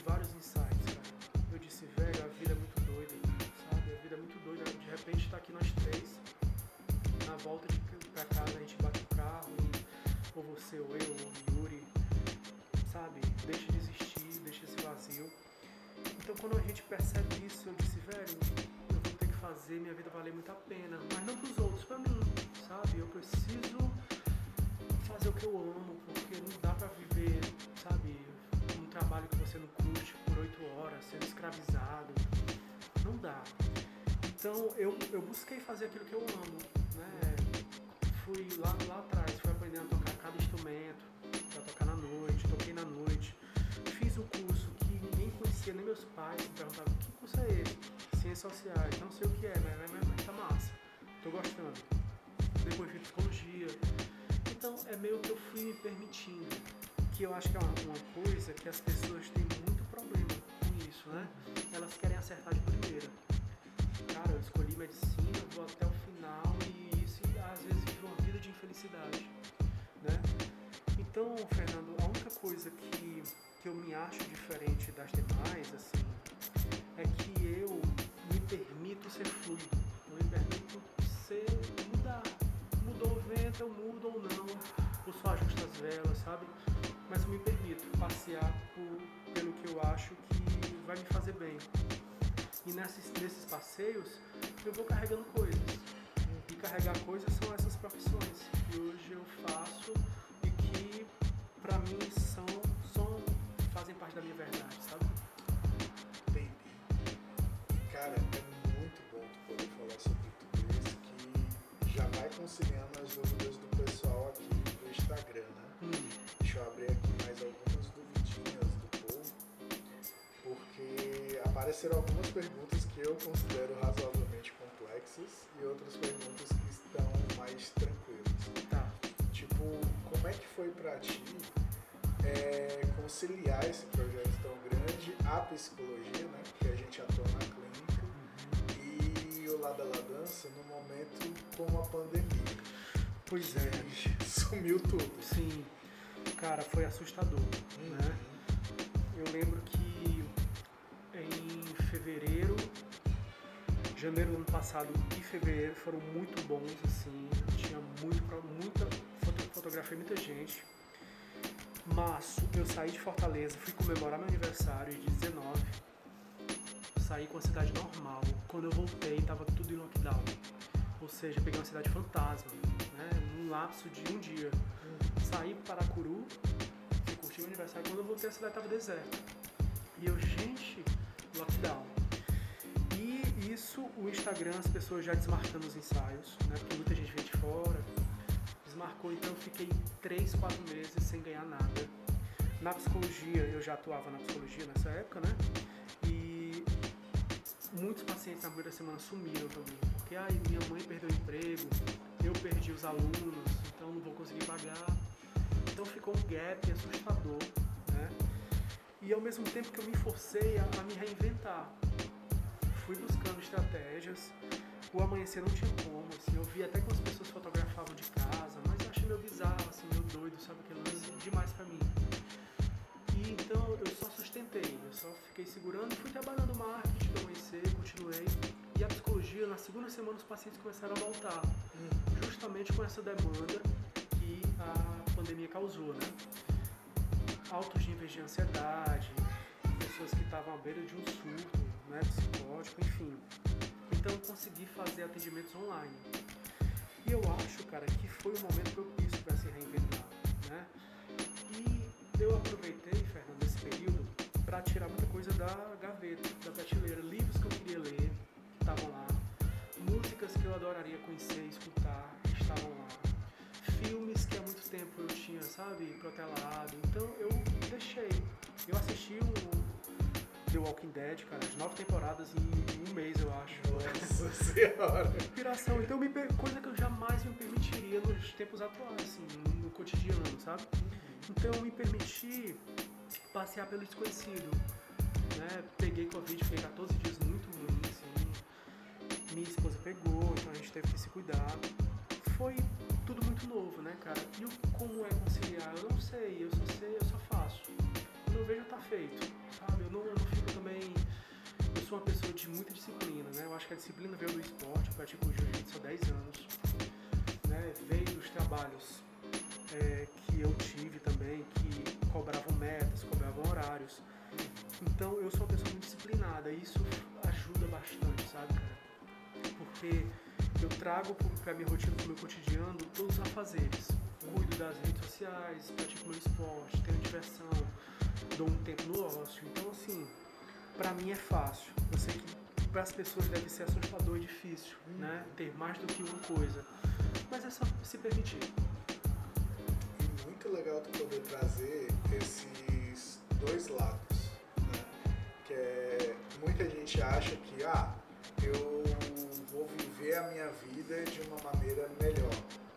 Né? Eu vou viver a minha vida sem rotinas e tudo mais, mas se esquece da responsabilidade. Exatamente. E tu tá falando do compromisso, da responsabilidade, da constância, de como ela é importante para você chegar lá.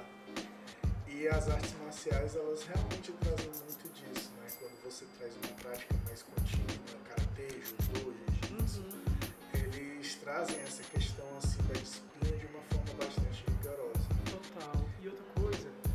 a gente aprende também, Fernando, a lidar com as vicissitudes, com as dificuldades que a vida apresenta, sabe? Tem determinadas, determinadas situações no jiu-jitsu que você só procura respirar. Você está tão engodado, tão maltratado, você está, sabe, numa posição tão que você só busca, peraí, eu consigo respirar. Encontrei um lugar no desconforto, encontrei uma, uma posição confortável. E isso eu trago para minha vida, cara. Toda vida que a vida me apresenta situações desconfortáveis, eu só busco respirar. E se eu consigo inspirar uma vez, eu consigo, e consigo respirar a segunda vez, eu percebo que eu consigo inspirar e inspirar várias vezes. E quando eu vejo, a coisa já passou.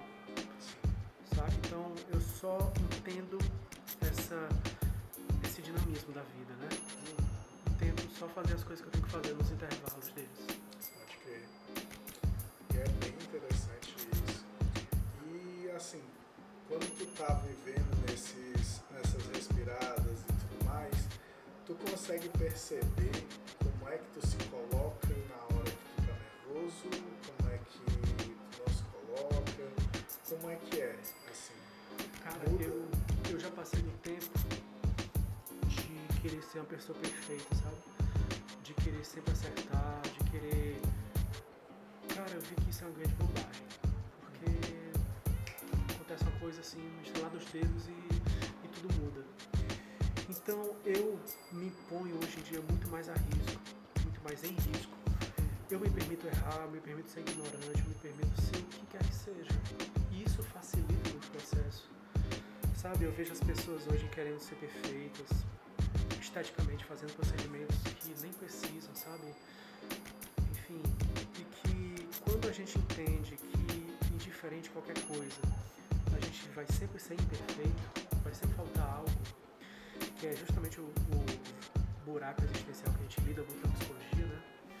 Só que quando a gente se dá conta de que isso é permanente, eu acho que a gente aprende a lidar melhor com as coisas, sabe? Com as intempéries, com, as, com, a, tudo que foge do controle. E é, é exatamente isso. Eu perdi o interesse em ter controle em tudo. E quando eu, eu perdi o interesse e as coisas passam a ser descontroladas, eu vejo que eu consigo dançar de boa no caos. Sabe? É, é, tem até uma imagem simbólica, né? Que é do Titanic afundando, né? As pessoas pegam os violinos e vão tocar. Eu sempre me vejo nessas situações, sabe? É um mundo em pandemia, muito louco, e é o que só tentando encontrar beleza no caos. Só tentando extrair um pouco de, de algo interessante mundo caótico que a gente vive. Beleza. Agora fazer três perguntinhas, eu acho que três serão o suficiente pra gente poder finalizar, né? Sim. Já tá um bom tempo e tal. Mas eu queria saber de ti o que, que tu tem a dizer pros jovens sociólogos que querem sociologia.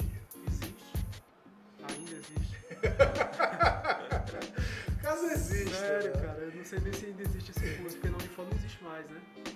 Eu não sei se tem faculdade, deve ter na, na US, na, na UFC. Cara, é o que eu digo, é o que eu diria pra qualquer pessoa, pra qualquer curso. Faça o que você quer. Busque a sua verdade, sem interferência de pais, de pessoa. O que é que você quer? Ah, eu quero ser astronauta. Meu irmão, vá, se joga, vai na lua. Ah, eu quero ser, sei lá, eu quero plantar coisas. Faça. Então, não, não diria especificamente só para os, estudantes né, que estão buscando a sociologia, psicologia, qualquer. Eu diria para as pessoas como um todo. Façam, cara, usem a vida, bebam no, no gargalo, errem, errem bastante. E se e qualquer curso que você tenha escolhido, se você não curtiu, saia, medicina, direito, engenharia, que são os, né, os. Não curtiu? Faz outra coisa, vai estudar cinema, vai estudar arte, vai fazer, ser músico, vai ser nada, e viva, seja livre. Pro pessoal da fotografia, Hum, mesma coisa? Não, da fotografia eu vou mudar um pouquinho. Antes de. Aí é- eu volto àquele papo que a gente teve no começo. Antes de qualquer coisa, os instrumentos somos nós. Né? É o nosso olhar. Não é. Está na, na lente, não está na luz. E está em tudo isso. Só que você tem que aprimorar é o olhar. No meio de todo. Ó, nós estamos, somos três aqui na sala. Temos três aparelhos celulares que todos três têm câmeras. Todos nós somos fotógrafos. Nunca se fez tanta foto no mundo em um curto período de tempo, né?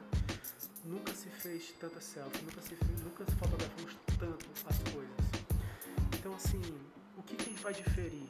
Às vezes até para as pessoas se perguntam, cara, o fotógrafo vai acabar, a fotografia vai acabar, a tua profissão vai acabar. Eu disse, acho que não, acho que é o contrário disso. A gente está caminhando justamente para esses especialistas, né? Para quem tem um olhar lapidado. Então, para aspirantes na fotografia, não se preocupe com o equipamento, até porque é tudo tão caro, tudo, tudo- tudo tão difícil. Preocupe em lapidar o olhar. Como é que lapida o olhar? É buscando referências. É, às vezes lendo um livro, né? uma literatura que você consegue imaginar cenários. É, assistindo um bom filme, é escutando uma boa música. Referência para fotografia vem de várias partes. E até ver uma outra pergunta agora. Acho que talvez a gente não encerre com essa, mas e para o pessoal da psicologia? Desafiador. A psicologia, a experiência que eu tenho com a psicologia é de desafio, sabe? É de tudo que você aprende durante a jornada de estudo, quando você você tá no front, é diferente, né? Você sente coisas, você pensa coisas, você é desafiado com o silêncio, tudo isso faz parte. Ou seja, para quem está ou quer ser um psicólogo, saiba que é uma profissão incrível de transformação, de ajuda, mas que é super desafiadora, que requer muito estudo, que requer muita paciência, que requer muito afeto, muita empatia, muito amor pelo outro. Perfeito. E agora que eu percebi, por isso que eu falei que não daria para encerrar, que a gente não falou desse conceito. Pois é. a gente não falou nada Sim. do psiconceito, que é um dos perfis do Instagram que eu mais respeito. Tipo, porque o psiconceito, assim, ele não é um perfil regular de Instagram de psicólogo. Não, cara. Eu acho que como foi o mesmo movimento que eu fiz, Fernando, quando eu criei o Amanhecer, que eu fui buscar fotógrafos da área, da região, e não curti o que eles estavam fazendo, sabe? Assim, parece até arrogância parte, mas não é. Essa é questão de gosto mesmo. Não curti as fotos, achava algumas de mau gosto e tal. Aí eu fiz o Instagram do Amanhecer, daquele jeito que você encontra. Todas as fotos são preto e branco, né? Essa, tem, é, é, tem uma ousadia, mas nunca é uma ousadia over. Às vezes até é porque eu quero que seja. Tem uma frase simbólica que mostra algo. Então eu tento falar, me expressar de duas formas, através das, das frases e através da fotografia, né? Do mesmo, mesmo processo foi no psiconceito. Eu queria que a psicologia fosse acessível. É tanto, e, e que ela tivesse uma linguagem universal. Eu queria, porque assim, em tudo há psicologia, né? Você trouxe algumas coisas e, e eu queria fazer com que as pessoas entendessem que a psicologia estava à sua volta, estaria à sua volta. Então eu criei, eu criei um modelo, um padrão de postagens e tal, e trouxe assuntos super relevantes, né? E tentava traduzir aquilo para uma linguagem que você poderia conversar facilmente num bar. Então foi mais essa pegada. E assim, tu criou esse conceito, tu trouxe várias patologias assim que são completamente incomuns. Né? Uhum. Elas são existentes, mas são incomuns. Onde é que veio essa inspiração de poder procurar essas patologias mais, menos faladas falar sobre elas dessa forma, assim, de ser mais amigável com as pessoas? Cara, de curiosidade e de surpresa. Porque, tipo, eu gosto muito de assistir YouTube, né? Canais variados. Enfim, fico passeando, porque eu fico editando fotos. Pois é. Fico editando fotos e podcast rolando aqui, né? Torto e à direito. E sempre vê uma coisa, cara, sabia que tem gente que tem medo de umbigo? Eu disse, oi? Aí eu fui pesquisar patologia, tem lá o nome, eu esqueci, porque assim, né? Tem, sabia que tem gente que tem medo de abrir os olhos? Aí eu, sério? Caramba, fui lá pesquisar, aí fazer um post. Sabia que tem gente que tem medo de bandeira? E eu gente, o universo da psicologia é muito, é muito amplo, né? quer dizer que ter- tudo isso envolve psicologia, são coisas curiosas, interessantes, né? E que ninguém, ninguém tinha proposto a fazer. Galera sempre fazia a mesma coisa, né? Ai, falar isso aqui, sete passos para reduzir a ansiedade, não sei o quê. Eu digo, gente, cansei disso aqui, sabe? Será que a gente trazer algum um pouco mais de curiosidade das coisas que nos cercam, né? Que são interessantes e falar de uma linguagem mais fácil, será que vai ser interessante? Então, foi, sim, foi acontecendo. Show de bola. E galera,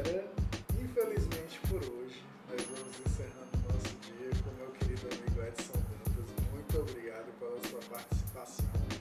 E é de praxe dos nossos encontros a gente trazer uma finalização digna. Hum, E nessa finalização eu pergunto, como resumir esse encontro em uma palavra? afeto. Perfeito. Genial. Mestre Yuri, sempre aqui para trazer a sua reflexão final.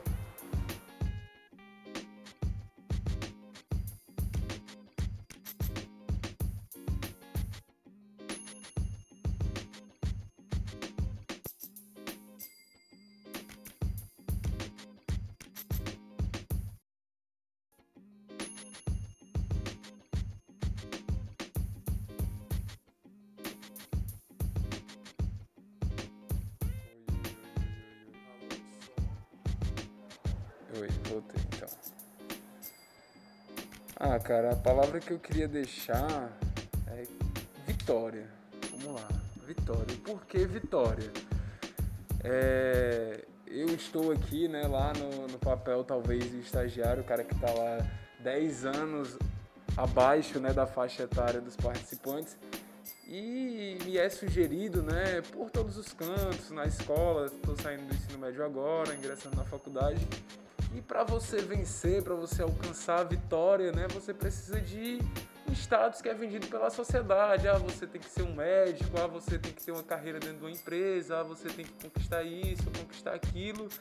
E o nosso convidado hoje trouxe um conceito de vitória totalmente diferente do que a gente está acostumado a ver. O cara venceu como pessoa, ou seja, a vitória não está talvez na, naquela carreira profissional, né?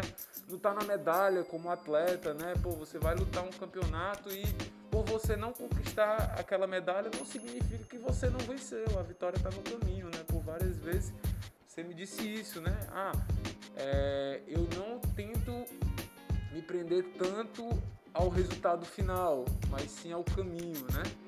Poxa, cara, isso para mim mudou o conceito de vitória, né? De vencer. Você tem que vencer como pessoa e fazer né, o que ele faz bem. Então, o que ficou bem, sabe, fixo assim na mente foi esse conceito de vitória, vencer. E parabéns, cara, por todo, sabe, por toda essa vivência aí, né, cara, de enfim, sensacional.